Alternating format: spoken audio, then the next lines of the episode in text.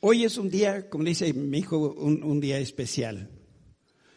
Y lo que ha puesto el Señor en mi corazón es hablar de la provisión. Estamos viviendo tiempos de multiplicación. Escuchen cómo dice Deuteronomio 30, 3 al 5.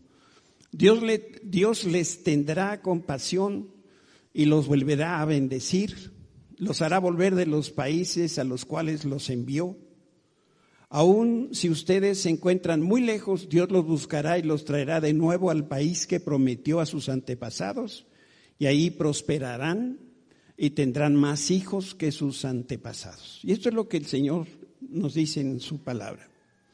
Estoy multiplicando. Mi perseverancia se aumenta en ti y por ti. Estoy multiplicando mi fuerza en ti. Estoy multiplicando tu confianza, tu fe y multiplicando la unción que te di. Llegó la hora de la multiplicación. Por todos los años que el enemigo robó tu victoria, tu vida y tu crecimiento, ahora todo lo estoy restaurando al ciento por uno. Te estoy llevando a niveles más altos, más extensos y más profundos de los que pudieras imaginar. Mis sueños y mis deseos por ti son más grandes que tus propios sueños y aspiraciones. Ahora mismo te estoy alineando para que en este tiempo recibas la multiplicación. Detente por un momento y recibe lo que hoy te quiero dar en el nombre de Jesús. Y eso es lo que el Señor tiene para nosotros. Por eso la plática de hoy tiene que ver con la multiplicación de los panes y de los peces. Entonces yo debería pechorarle aquí. En esta hora yo te quiero invitar a, a meditar en una historia bíblica que yo estoy seguro que tú conoces. Se trata de un joven que enfrentó junto con los doce apóstoles lo que parecía una misión imposible. Y este episodio en la escritura se le conoce como el milagro de la alimentación de los cinco mil. Podemos decir sin ninguna duda que fue un portento asombroso y fue tan asombroso que se escribió en los cuatro evangelios. No siempre los eventos que, tenemos en la escritura en el Nuevo Testamento están en los cuatro evangelios. Este es uno de esos. La multiplicación de los panes y de los peces, el Señor la hizo delante de muchos testigos y de esta manera todos pudieron comprobar que Jesús es Dios. Y vamos a leer como lo dice la escritura. Juan 6.1. Después Jesús cruzó al otro lado del mar de Galilea conocido también como el mar de Tiberias. Una gran multitud siempre lo seguía a todas partes porque veía las señales milagrosas que hacía cuando sanaba a los enfermos. Y entonces Jesús subió a una colina y se sentó ahí rodeado de sus discípulos. Cada vez que, cada vez que ustedes vean que el Señor Jesús se sienta, cada vez que vean al Señor Jesús que sube a un monte, es porque Él está hablando como rey. Esta es una figura por eso el sermón está hablando como rey. Y este es un, plano de, localización de dónde está el mar de Galilea. Porque algunos de ustedes no han ido a, Israel. Yo no sé, ¿por qué no van a Israel? La pandemia. Pero más que acabe, ¿verdad?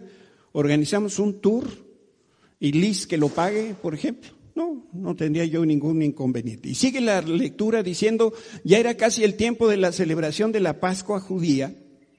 Enseguida Jesús vio que una gran multitud venía a su encuentro. Dirigiéndose a Felipe le preguntó, fíjense, hasta lo subrayé ahí para que no se nos pierda, ¿dónde podemos comprar pan para alimentar a toda esta gente? Lo estaba poniendo a prueba porque Jesús ya sabía lo que este hombre iba a hacer. Felipe contestó, aunque trabajáramos meses enteros, no tendríamos el dinero suficiente para alimentar a toda esta gente. Entonces habló Andrés, el hermano de Simón Pedro. Aquí hay un muchachito que tiene cinco panes de cebada y dos pescados, pero ¿de qué sirven ante esta multitud? Y eh, Jesús le dijo, díganle a todos que se sienten. Así que todos se sentaron sobre la hierba en las laderas y solo contando a los hombres sumaban alrededor de cinco mil. Luego Jesús tomó los panes, dio gracias a Dios y los distribuyó entre la gente. Después hizo lo mismo con los pescados y todos comieron cuanto quisieron. Una vez que quedaron satisfechos, Jesús les dijo a sus discípulos, ahora junten lo que sobró para que no se desperdicie nada. Y entonces ellos juntaron las sobras y llenaron doce canastos con los restos que la multitud había dejado después de comer de los cinco panes de cebada. Y la gente al ver que la señal milagrosa que Jesús había hecho exclamó, no hay duda de que Él es el Mesías, el profeta que estábamos esperando. ¿Cómo respondió cada uno de estos personajes a la multiplicación de los panes y los peces? En primer lugar, Jesús respondió con amor y con compasión. La gente que seguía a Jesús lo seguía por los milagros. Y de cualquier manera, el Señor Jesús tuvo compasión de ellos y le dolía en el corazón que estas personas habían dejado sus hogares, ya era tarde y no traían nada que comer. No había oxo, ¿verdad? En aquel tiempo, ni tienditas. Por cierto, ¿cómo le dicen ahora las tienditas? En mis tiempos eran estanquillos tiendita, oh, pues qué poco sofisticados. Estanquillos, sí, como más, no sé cómo, ¿no? Pero bueno, no había dónde comprar, pues, alimento. Y entonces el maestro se acercó con Felipe y el Señor se estaba dando cuenta de la necesidad que tenían estas personas, porque para él eran ovejas sin un pastor que las cuidara. No tenían que comer, pero Jesús veía más allá de, la necesidad física, estaba viendo el corazón de las personas que se veían como ovejas sin pastor. Y entonces el maestro se acercó a Felipe y le dijo lo que ya hemos leído, ¿dónde podemos comprar para alimentar a toda la gente? La pregunta lo que da como evidencia es que Jesús se disponía a suplir la necesidad de esas personas. Por eso la pregunta, ¿dónde? ¿Dónde compramos? Entonces, ¿cómo fue que respondieron los discípulos a la necesidad de esta multitud? Y para ser honestos, fueron bastante despreciativos. Conforme se iba extinguiendo el día, los discípulos se pusieron de acuerdo y se, perdón, se acercaron con Jesús para hacerle una propuesta. Le dijeron, mira Señor, despide a la multitud para que puedan ir a las granjas y aldeas cercanas a comprar algo de comer. La otra de las versiones de la Biblia dice, despídelos para que vayan a los campos y aldeas alrededor y compren pan, pues no tienen que comer. Esta recomendación que estaban haciendo los doce fue que Jesús, no ellos, que Jesús ordenara a la multitud que se fuera. Y de esa manera, pues sencillamente se eliminaba el problema que tenían en las manos. Pero el Señor no responde a la solicitud de los discípulos porque el Señor tenía otro plan y el plan de Dios era el siguiente, dar de comer a todas estas personas. Lo dijo en forma de pregunta, ¿dónde compramos? estaba diciendo el Señor es, te ordeno a ti discípulo que le des de comer a cinco mil personas. En ningún lugar en este pasaje aparece la palabra imposible. Pero yo creo que los apóstoles cuando oyeron que Jesús les ordenaba tal cosa, han de haber dicho para adentro, yo me imagino, a lo mejor no se atrevían a decirle al Señor, no se puede. Mejor que se vayan y así nos deshacemos del problema. Dentro de los discípulos estaba Felipe. ¿Cómo respondió él? Él respondió con lógica, como lo hacemos nosotros. Le dijo, Señor, no tenemos suficiente dinero. Que por cierto, esa no fue la pregunta que le hizo el Señor. ¿Qué le preguntó el Señor? Le preguntó, ¿dónde compramos pan? Y Felipe responde, no tenemos dinero. Esto me habla mucho del carácter humano. Dios nos dice una cosa y nosotros le respondemos otra. Señor, no tengo dinero, ¿no? Y le estiramos las manos. Y Dios dice, ¿Y el trabajo que te di?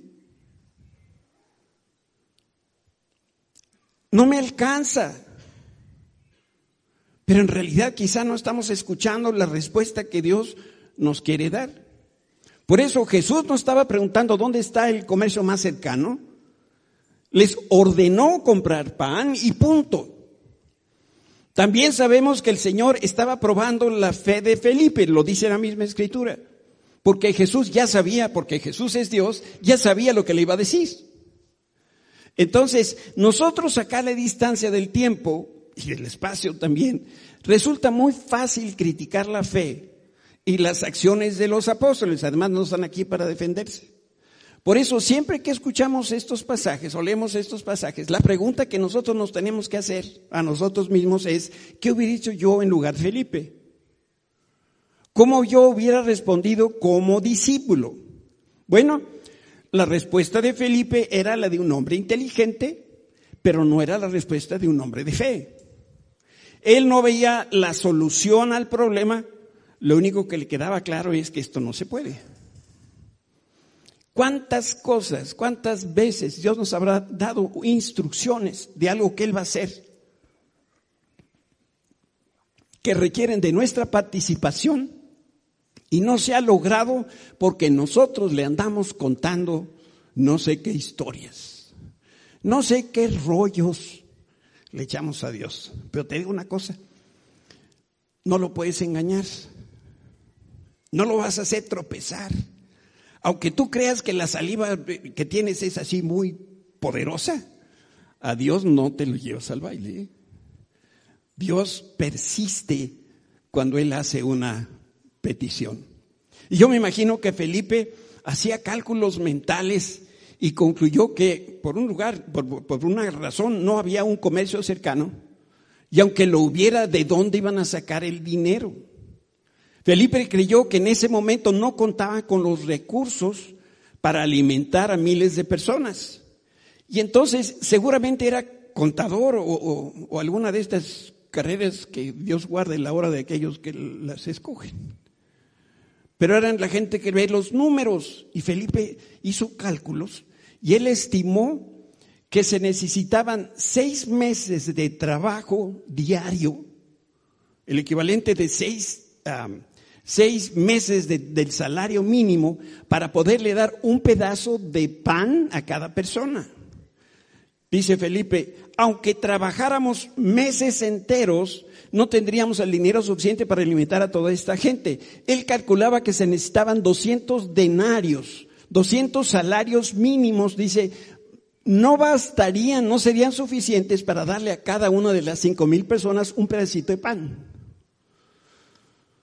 Felipe hizo bien los cálculos y concluyó que no les alcanzaba.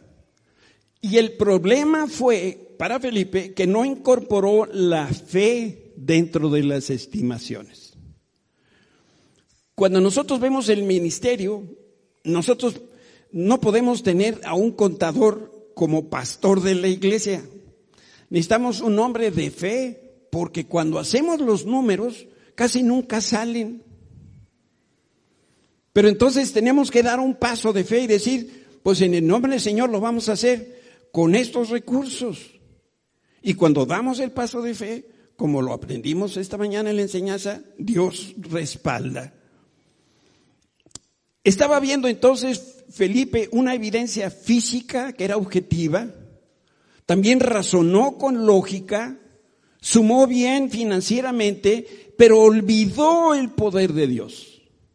Y también olvidó que el Señor puede hacer mucho a partir de poco. Y esto es parte de lo que Dios quiere que nosotros llevemos en nuestro corazón de aquí en adelante. Con muy poco, Dios puede hacer muchísimo.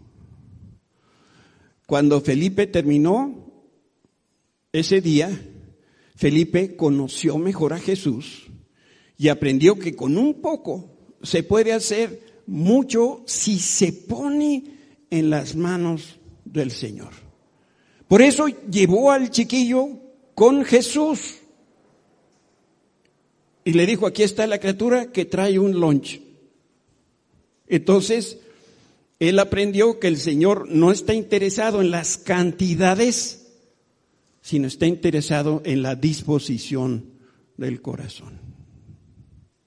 ¿Cuántas veces nosotros habremos hecho una solicitud de empleo y pareciera que lo único que nos fijamos es, bueno, y aquí, ¿tú quieres que haga yo eso y eso? ¿Y, yo dónde leo?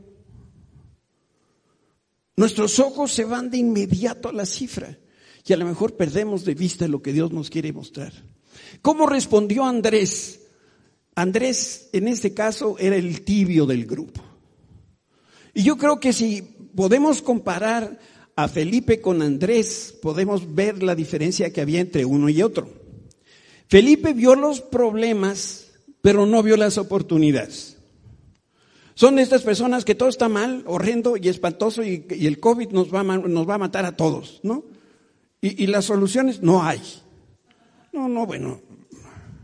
Bueno, yo creo que así era más o menos Felipe. Y Andrés veía la situación con optimismo, pero con muy poquita fe. El Señor les pidió a sus discípulos que investigaran cuánta comida había entre la multitud y Andrés fue el que reportó que un niño traía esta, estos alimentos. Y no había él terminado de dar su reporte cuando le dijo a Jesús, pero ¿de qué sirven cinco panes y tres peces o dos peces para darle de comer a estas personas? Yo creo que la respuesta de Andrés parece conservadora, incluso un poquito defensiva, antes de que los demás se le fueran a echar encima, los otros apóstoles, o que Jesús le fuera a decir, pero ¿cómo se te ocurre? Con esto no, no, alcanzan ni para una sola persona adulta. Y nuevamente nosotros tenemos que ponernos en las sandalias de Andrés y responder, ¿qué hubieras hecho tú? Si el Señor te manda a buscar a quién trae alimento y lo único que encuentras entre cinco mil personas es un lonchecito.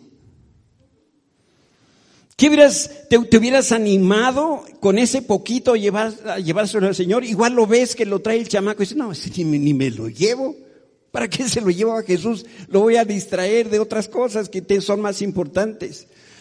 ¿Hubieras ofrecido ese lunch como la solución al problema?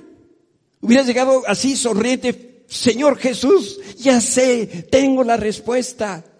¿Cuál es la respuesta, Felipe? Cinco panes y dos peces. Al revés. Cinco panes y dos peces. Ahí está la respuesta. ¿Lo habrías hecho tú?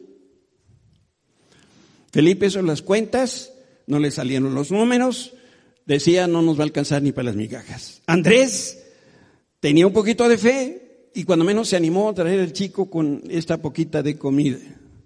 Y después que el Señor recibió al muchacho y la comida, como lo hemos leído, ordenó que la gente se recostara. En aquellos tiempos la gente no se sentaba para comer, la gente se recostaba. Era una costumbre de por allá muy oriental, como en divanes o con cojines. Y a mí no, yo no puedo comer así. Bueno, estoy mintiendo, sí puedo, pero no lo intento. Me gusta más comer bien. Pero aquí el Señor mandó que se recostaran y entonces ahora queremos ver cómo fue que respondió el joven a esta multitud. Bueno, lo que yo puedo apreciar en él es que lo que hizo lo hizo con toda la entrega posible. Para empezar, nosotros tenemos que darnos cuenta que el muchacho no traía gran cosa. Cuando pensamos en pan, al menos yo cuando pienso en pan, yo pienso en esas, esas hogazas, ¿no? De, de, pan francés, este, ya me dio hambre, de pan francés así, muy sabrosas. Eso no comían los hebreos. El pan que comían ellos era como una tortilla gordita, bueno, ni tan gordita porque no tenía ni siquiera levadura. Entonces era como una tostada horneada. No, no en, no en aceite, no frita, sino horneada. Y cuando nosotros pensamos en pescado, nos imaginamos un aguayón así tipo tiburón blanco, ¿no? Lo más probable es que el muchachito traía dos sardinas ahumadas. Tenían que ser ahumadas para que no se echaran a perder.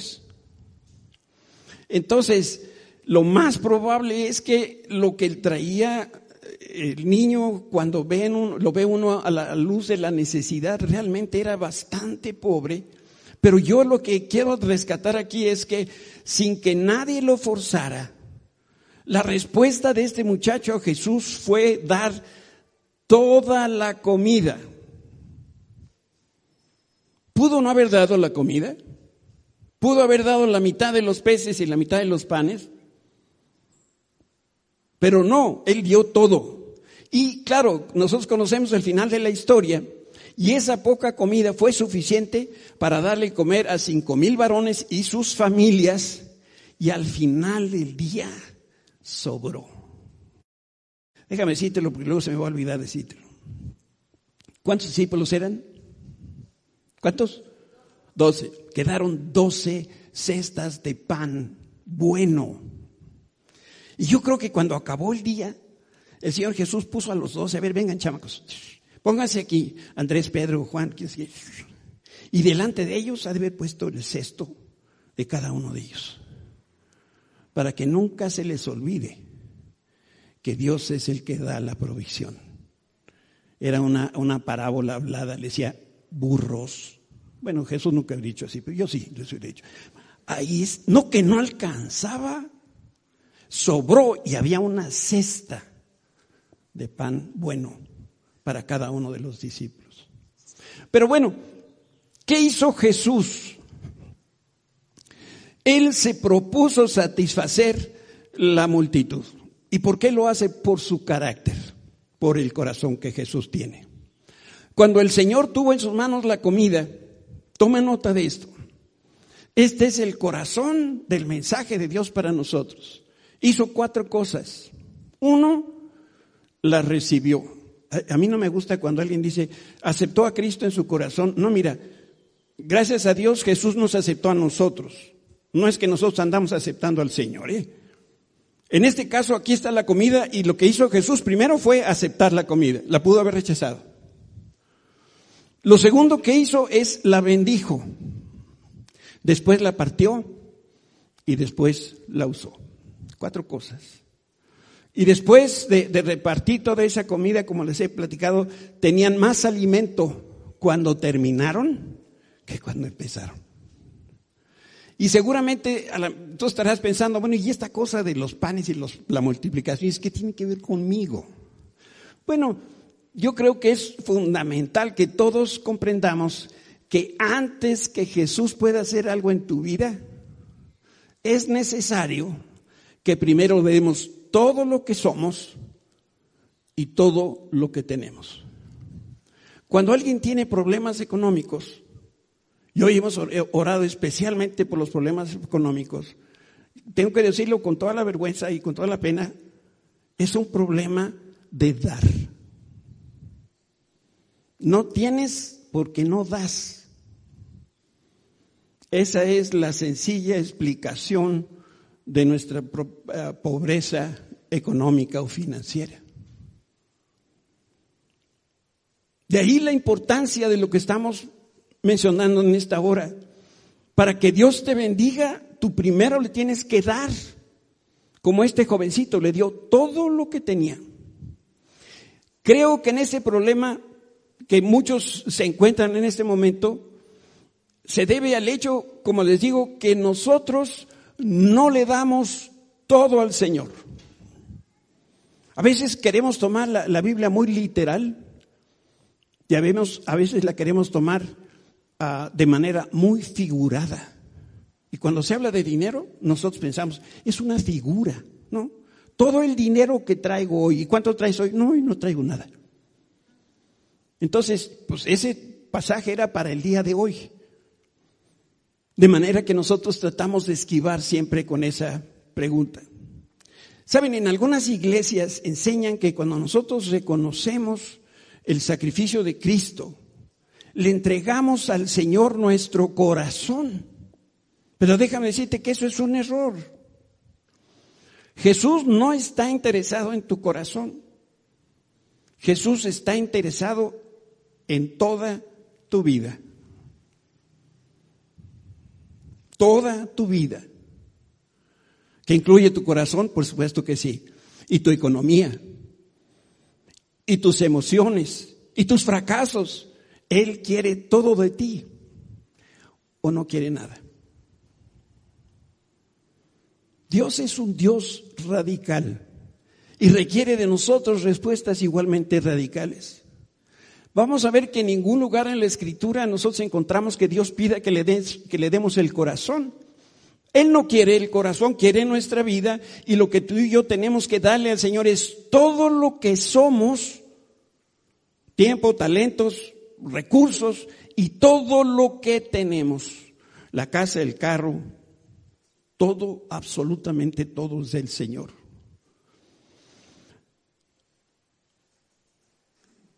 Alguno me puede decir, mi problema es que no tengo mucho que ofrecerle al Señor.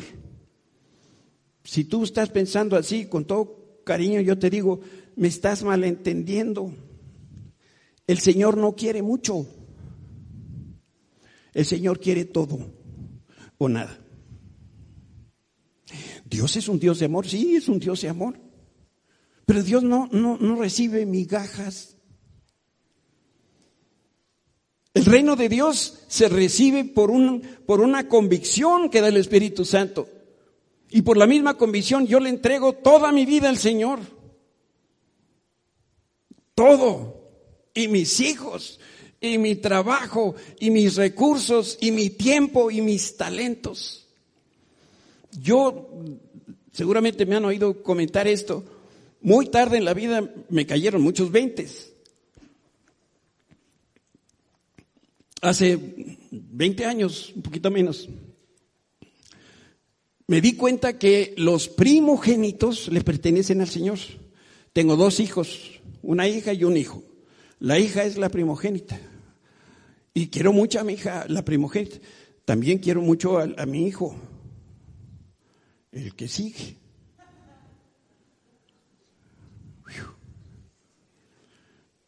Honestamente, yo no le había dado al Señor a mi hija primogénita. Ella estaba estudiando en, Dallas, estaba en Cristo para las Naciones.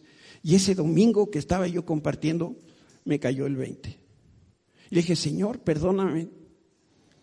Por tantos años la he tenido y la he creído mía. Y ese día se la entregué al Señor. Y cuando llega a la casa le hablo a Lorena y le digo, mijita, con la noticia de que ya no eres mía, le perteneces al Señor. ¿Y saben por qué está en Dallas? ¿Y por qué está casado con un español que habla como si trajera canicas por dentro? Porque se la di al Señor. Y el Señor la ha bendecido con cinco chamacos, con un ministerio. Están ahora en España disfrutando a la familia de Quique. Pero había necesidad de dársela. Piensa si tú tienes algún hijo ah, primogénito, si tú ya se lo diste al Señor porque no es tuyo. Él sí es mío. Y sus hijos también son míos. No quieren entenderlo, pero son míos. Regreso al punto, si tú crees que tienes poco, déjame recordarte que la Biblia menciona de una viuda que, que le dio al Señor solamente dos blancas. Eran las dos monedas de menor valor existentes. Pero esta mujer le dio todo. ¿Por qué? Porque le dio todo lo que tenía, incluyendo todo su sustento. Después de darle esas dos blancas, esa mujer se quedaba con nada. Cero pesos, cero centavos. Yo no sé si te das cuenta de la implicación de lo que estamos hablando, pero Dios es capaz de hacer mucho con muy poco cuando tú le das todo lo que eres y todo lo que tienes. Si tú te reservas las cosas por si un día llueve, por si me va mal, por si, por si yo necesito tener una, un guardadito para, para alguien que se enferma, se te va a enfermar. ¿eh? ¿En quién confías? ¿En el guardadito o en el Señor? Y yo tengo la impresión de que hay muchas personas, incluso hoy aquí entre nosotros, que no le dan al Señor todo su lunch. Te voy a decir por qué creo esto. Muchos ni siquiera le dan el 10% de lo que tienen. ¿Cómo le van a dar todo? Esas personas saben cómo me las imagino, que en la mañana eh, eh, se echan en la mano, digo, a la, bolsa su, como los que traen las gasolineras, ¿no? Un fajo como de unos chorro mil millones de pesos. Y después van a otros, otro cajón y sacan unos alacranes y luego se los echan aquí. ¿Cuándo van a meter la mano a la bolsa? Nunca. Este es mi dinero. Me costó mucho trabajo. Ten cuidado cuando tú dices, este es mi dinero, porque dice la Biblia que todo el oro y toda la parte le pertenece a quién? Al Señor. ¿De quién son las deudas? No, son de Dios. ¿De quién es el dinero? De Dios. Ni siquiera el dinero que no tenemos, ese dinero también le pertenece a Dios. Todo el oro y toda la plata, todo lo que hay en los bancos le pertenece a Dios. Todo, la deuda, todo le pertenece, todo lo que suene a lana, todo es del Señor. Por eso nosotros tenemos que aprender que el Señor no puede tratar con nosotros, ni puede hacer nada importante con nosotros hasta que le demos toda nuestra vida. El Señor anhela, sabes, no el dinero. Este no es un llamado a que tú abras tu cartera y le des al Señor tu dinero. De eso no estoy hablando. De lo que sí estoy hablando es de que Dios me mandó decirte que Él lo quiere todo de ti. Quiere tus éxitos y tus fracasos. Quiere tu tiempo de trabajo y el tiempo libre. Quiere tus dones, tus talentos, tus habilidades, tus limitaciones.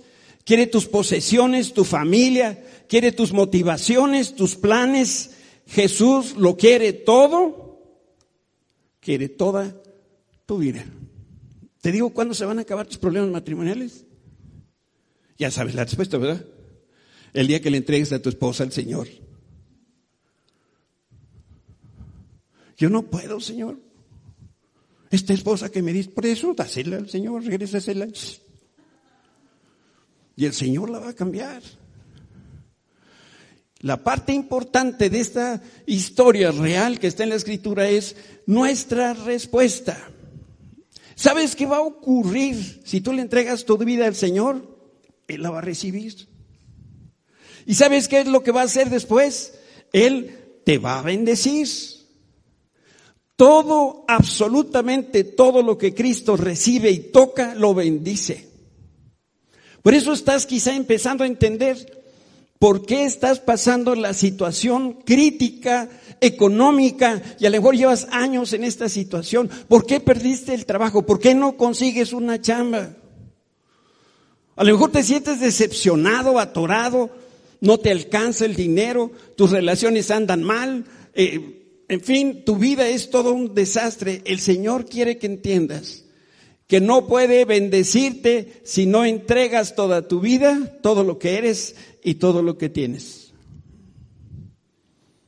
Pastor, es que esta palabra no es para mí porque yo soy cristiano desde hace muchos años. Pues te digo, hermano, hay, hay cristianos de cuna. Su primera palabra fue el Padre nuestro. Pues esas personas, si no le entregan su vida al Señor, van a seguir como están hasta este momento. El Señor no te puede bendecir porque no te tiene.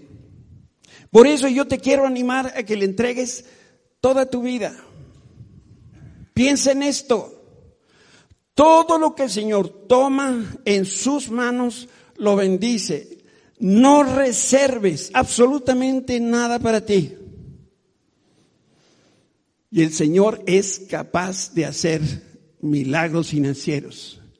Y el día que de verdad le entregues todo al Señor, incluyendo tu dinero, lo va a recibir, lo va a bendecir y lo va a quebrar. Esta partecita es la que algunos están muy preocupados. ¿Saben? Esta, esta congregación, y lo digo en serio, es una congregación que conoce la escritura. Y hay personas que nomás empieza a hablar el pastor la enseñanza del domingo y ya saben para dónde va. Ya saben de qué va a hablar y ya saben qué va a, llamar, qué va a ser el llamado al final. Y yo sé que tú ya le diste al clavo. Ya sé lo que tú sabes. ¿Y por qué no le has dado tu vida al Señor por este pasaje? Fíjense. Luego le dijo Jesús a la gente que se sentara en la hierba. Jesús, número uno, tomó los cinco panes y los dos pescados, miró hacia el cielo y los bendijo, después partió los panes en trozos y se los dio a sus discípulos, quienes después lo distribuyeron a la multitud. Paquito, ayúdame aquí adelante. Yo estoy convencido que detrás del egoísmo, detrás de nuestra ceguera, hay un temor tremendo a rendirnos completamente al Señor. ¿Sabes por qué no nos rendimos totalmente al Señor? Porque no queremos que nos quebrante. Nadie quiere ser quebrantado. Pero si tú permites que el Señor tome tu vida, Él la va a cambiar, la va a transformar. Y esto te lo garantizo porque lo hemos leído hoy aquí en la Escritura. El Espíritu Santo va a encender una pasión y un fuego por Cristo que te va a hacer vivir de una manera diferente. Tu vida va, va a tener finalmente un propósito. Llevas 40 años o 50 años y no tienes la brújula siquiera.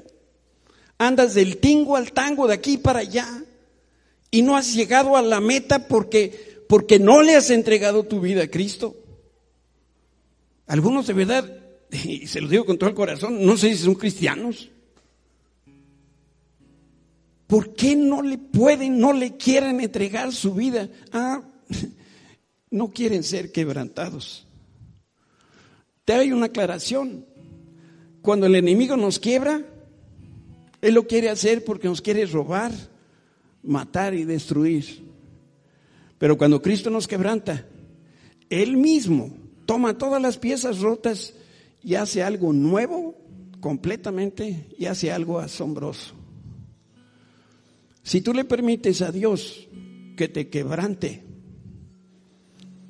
si tú le permites que Él después rompa tu vida, Él va a juntar todas las pedazos. Porque eso fue lo mismo que Jesús hizo en este milagro. Partió los manes, los multiplicó y dio de comer a las personas. Dios es un Dios que trabaja con muy poquito. Dios usó las lágrimas de Moisés para que la hija de Faraón lo adoptara como su hijo. Dios usó la vara de, Moisés para abrir el mar, para sacar, para que se abriera el agua. Y en otras ocasiones para sacar agua de las rocas para que muchos saciaran la sed. Dios usó una onda y una piedra lisa de río para matar a un gigante. Dios usó una sierva, una sirvienta humilde para llevarle salud a un general poderoso. Dios usó la sombra de Pedro para sanar a los enfermos. Dios usó el, pañuelo y el delantal de Pablo para hacer milagros y prodigios. Jesús usó lodo para traer salud. Dios usó un poco de harina y aceite para dar de comer a una viuda y sus hijos, y su hijo y el profeta por todo el tiempo, porque seguía saliendo aceite y, harina de ese lugar. Dios usó una nube pequeñita del tamaño de una mano para producir una lluvia, un torrencial que Elías profetizó. Y mi ejemplo favorito, Dios usó a la burra de Balaam para predicar. Y si Dios usó una burra, puede usar este burro. Y puede usar a cada uno de los que están aquí, que me están viendo, que están más asustados que nada. Ay, pastor, ¿para dónde vas? Yo creo que Jesús lo que quiere de nosotros esta mañana es que nosotros nos humillemos delante de Él. Todos los orgullosos que están aquí, salgan de una vez, porque lo que sigue se va a poner feo. Entonces, mejor, para que no pases penas, mira, te doy la pista. Pero el que sí quiere escuchar, el que sí quiere entregar su vida a Cristo, tiene que estar dispuesto a que el Señor lo humille, lo quiebre y el Señor lo va a bendecir. Si tú esta mañana, fíjate bien, si tú esta mañana quieres entregarle todo lo que eres y todo lo que tienes al Señor, yo te pido que te pongas de pie porque quiero orar por ti.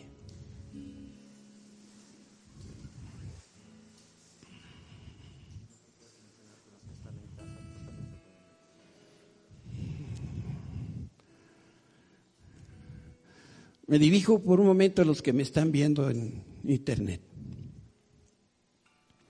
A lo mejor estás ahí en camita, en pijama, qué rico.